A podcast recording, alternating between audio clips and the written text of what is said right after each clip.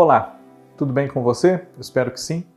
Eu sou o Fábio Costa e quinta-feira, você já sabe, é dia do TBT da TV aqui no canal do Observatório da TV no YouTube. Canal esse, eu peço sempre, né? Inscreva-se se você não for inscrito ainda e ative as notificações dele, assim você não perde nenhum dos nossos conteúdos, tá bom? Assim que entrarem no ar, você já é notificado, já fica sabendo.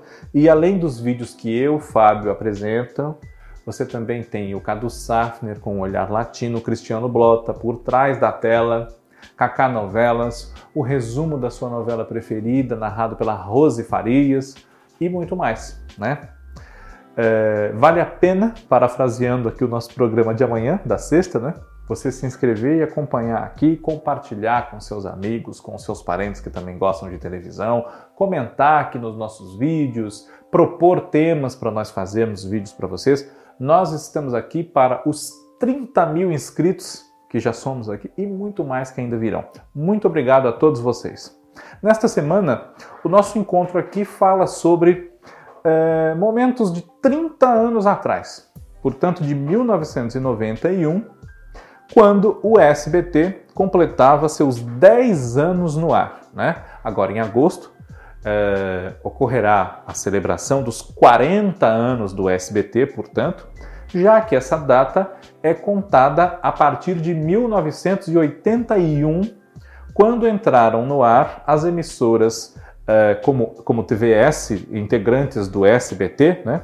Elas entraram no ar depois de um ano paradas e elas foram é, concedidas a Silvio Santos depois de terem sido caçadas das emissoras associadas, né, da Rede Tupi, em 1980.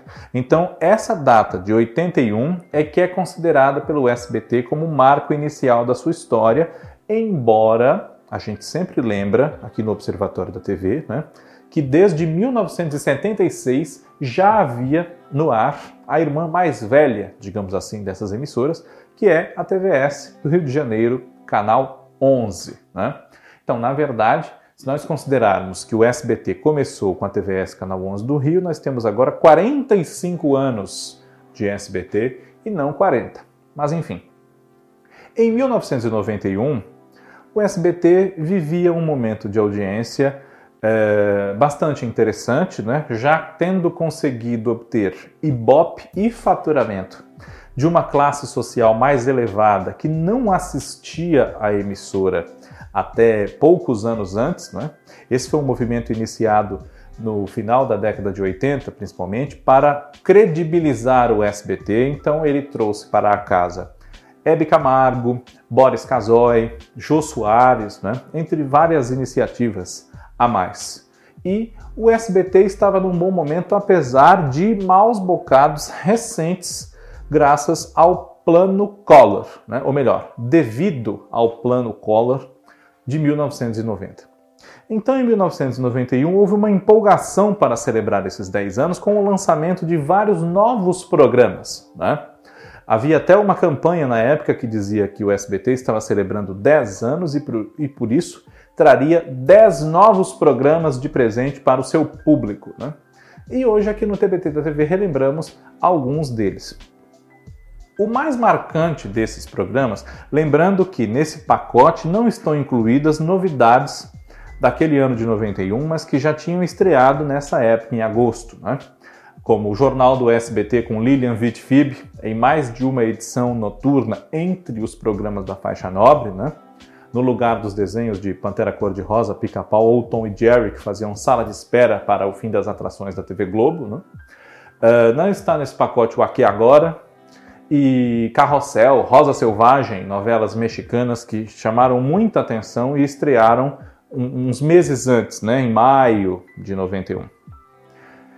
É, nessa celebração dos 10 anos do SBT, o programa que mais me marcou e que eu pude assistir depois também numa reprise em 1996, quando a emissora completava já 15 anos, né, é uma série chamada O Grande Pai, que é um original argentino, desenvolvido por Gils, Gustavo Barrios e Ricardo Rodrigues. Gustavo Barrios, que salvo erro da minha parte, também é um dos autores da versão argentina das Chiquititas, com a Cris Morena, né? É... E aqui no Brasil tinha texto assinado por Creighton Sarzi e direção de Antonino Seabra e Walter Avancini. Essa série, ela marcou, posso dizer que marcou essa nossa geração, nascida aí nos anos 80, né? Muito divertida, ia ao ar nas noites de quarta-feira, salvo engano meu, né? Quando inédita, durou mais de um ano essa série, ou cerca de um ano. Estreou é, na segunda quinzena de agosto de 1991 e era protagonizada pelo Flávio Galvão, que interpretava um publicitário chamado Arthur, né? E que era viúvo, tinha três filhas em é, escadinha praticamente assim, né? Uma já mais perto da maioridade, que era a Patrícia Luquezzi, uma adolescente, a Paloma Duarte, e uma menorzinha que era a Vanessa Flor. E, aliás, Vanessa Flor, não, Vanessa Rubi, né? Enfim, e é, quem ajudava esse, esse homem viúvo, etc., sem uma presença feminina para orientar as filhas e tudo, era uma empregada, né? Que era mais do que uma empregada, justamente por conta dessa grande ligação dela com o seu Arthur e com as meninas, que era a Maria, vivida pela Débora Duarte, né? E nesse elenco nós ainda tínhamos figuras como a Cláudia Mello, a Sônia Lima, a Elizabeth Gasper, Luiz Carlos Arutin, que era o tio Léo, né? Rui Minharro né? e Carla Camurati. Era muito interessante e chegou a ser reprisada nessa ocasião, em 96, como eu disse, como se fosse uma novela. Todo dia à noite tinha um, um dos episódios. Né? E como eu disse, a Débora Duarte era empregada da casa, trabalhava ali, atuava com a sua filha, a Paloma, mas ela não era mãe dela na série como talvez a gente até ache por aí em certos registros, né? A Débora Duarte fazia mãe de sua filha, Paloma. Não, ela foi mãe da Paloma, sim, na novela Terra Nostra, em 1999 na TV Globo, mas não no Grande Pai. Né? Outras novidades da programação do SBT naquele ano de 1991 para celebrar os seus 10 anos de operações foram dois programas infantis, o Dó Ré Mi com a vovó Mafalda, né? Ele retomava mais ou menos o título do programa da Simoni, né? Que chamou-se por um tempo Dó, Ré, Mi, Fá, Sol, Lá, Si, Moni, e depois foi o show da Simoni, né? E apresentado pela vovó Mafalda, que era interpretada pelo Valentino Guzzo, tinha uma tônica infantil, claro, era exibido no comecinho da tarde, a uma e meia, mas também números musicais interpretados por crianças. Né? Teve como proposta inicial revelar talentos musicais entre os baixinhos, digamos assim. E o outro programa infantil lançado pelo SBT nos seus 10 anos é, espremeu ali a grade da manhã e ficou entre o programa da Mariane e o programa da Mara, que era o Show Maravilha. Né? Eu falo da Festa Holândia, que foi o primeiro programa apresentado pela Eliana na televisão. Né? Ela que já cantava, é, encantou, ela cantava e encantou o Silvio Santos, né? E foi convidada então para apresentar um programa infantil. Na época nós já tínhamos Xuxa, já tínhamos Angélica, as citadas Mara e Mariane, né?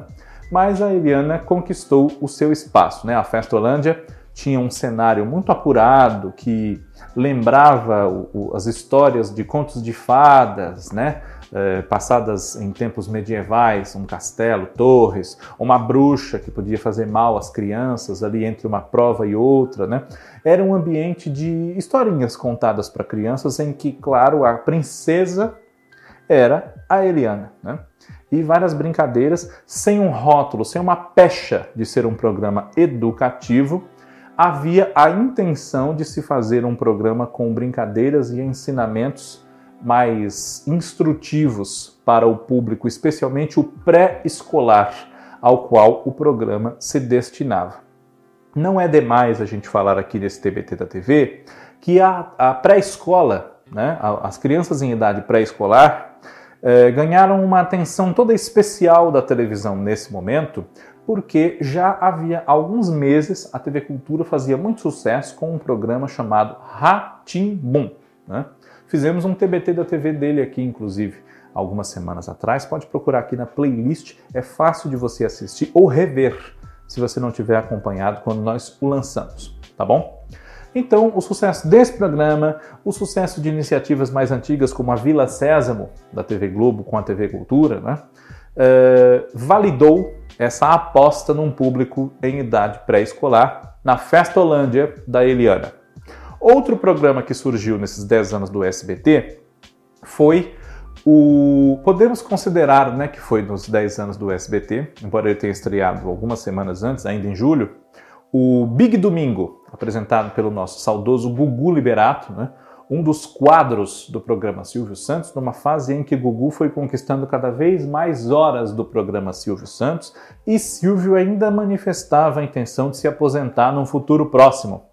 Coisa que, como a gente sabe, não aconteceu, né? E tanto não aconteceu que recentemente, depois de uma pausa forçada pela pandemia, Silvio, aos 90 anos de idade, voltou a gravar os seus programas lá no SBT, não é verdade?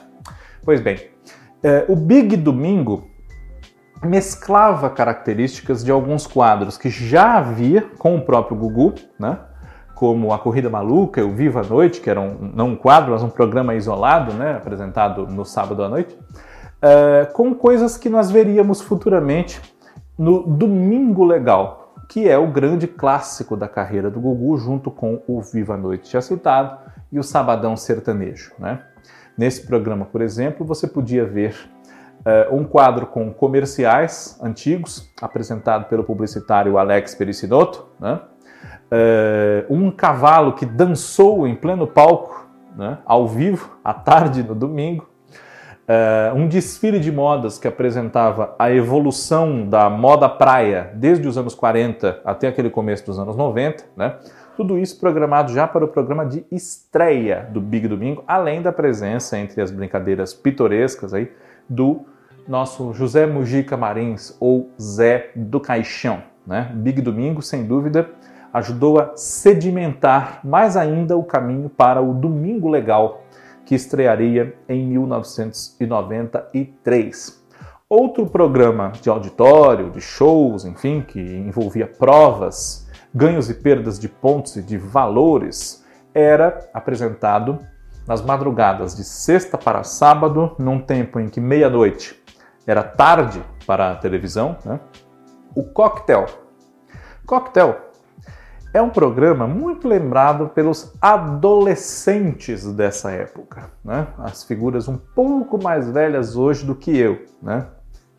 porque é, Luiz Carlos Miele né, era o apresentador do Coquetel. Coquetel era um formato trazido da Itália, de um programa chamado Colpo Grosso, né, e que mesclava brincadeiras entre casais com stripteases das integrantes do elenco do programa. Né. E conforme os casais conquistavam ali as provas, ganhavam o direito de comprar os stripteases das determinadas moças, que eram intituladas as garotas Tim Tim, né? em alusão ao nome do programa, o Coquetel. Né? Então elas eram as garotas Tim Tim. E esse programa é muito lembrado porque numa época sem internet e com sérias restrições a erotismo muito declarado na televisão, entre sexta e sábado, naquela época não existia mais a famosa sala especial da TV Record, enfim, os adolescentes uh, aproveitavam ali, se deleitavam com a beleza dos stripteases das garotas Tintim do coquetel. então, é, é um programa muito caro a eles. Hoje, quem tem aí entre 40 e 40 e tantos anos. Outra novidade dos 10 anos do SBT, também da linha de shows, foi apresentada por Virginia Novick, que já estava na casa, ela havia protagonizado com César Filho uma versão moderna, digamos assim, da série Alô Doçura, de Cassiano Gabos Mendes, né? É, e na época fazia muito sucesso por ser a garota propaganda das lojas Marisa. E ela foi convidada, foi escolhida para apresentar uma espécie de Globo de Ouro do SBT, que ganhou o nome de Musidisc. Né? Esse programa, assim como o Festolândia, ele teve vida curta, durou só cerca de quatro meses, não virou 92, né, o Musidisc. Musidisc era uma parada de sucessos que tinha é, apresentações musicais dos, dos artistas convidados, né, que não necessariamente estavam naquela parada que deveria ser mostrada, as mais tocadas da semana, enfim, né? E muito eclético, né? Artistas, para citar exemplos assim, de Sandra de Sá a Nelson Gonçalves. Eles podiam estar lá no Musidisc, né? E nessa temporada dos 10 anos do SBT, também houve uma repartição do programa da nossa rainha da TV brasileira, Hebe Camargo, em duas partes. Ao invés de fazer um programa com duas horas, ela ganhou dois programas de cerca de uma hora cada um. Às terças-feiras havia o seu programa já tradicional, o Hebe, né? que em 91 completou cinco anos no ar no SBT. E nas noites de segunda foi criado o Hebe por Elas, que durou até 93, né? E era um programa no qual Hebe discutia um assunto polêmico, um assunto em voga naquele momento no Brasil, né? Na estreia falou-se de pena de morte, né? Aliás, na estreia falou-se de pena de morte em outro programa, calma. é, e esse tema polêmico era discutido por mulheres apenas, né? convidadas de Hebe. E Hebe dava suas opiniões muito contundentes sobre variados assuntos, né? corroborassem ou não, e corroboradas ou não pelas opiniões das convidadas, né? mas enfim, era realmente um debate com as vozes femininas falando sobre aquele assunto. Hebe por elas que tinha participação do jornalista José Antônio Coelho, salvo engano da minha parte. Aliás, José Antônio Coelho é o nome de rua, José Roberto Coelho.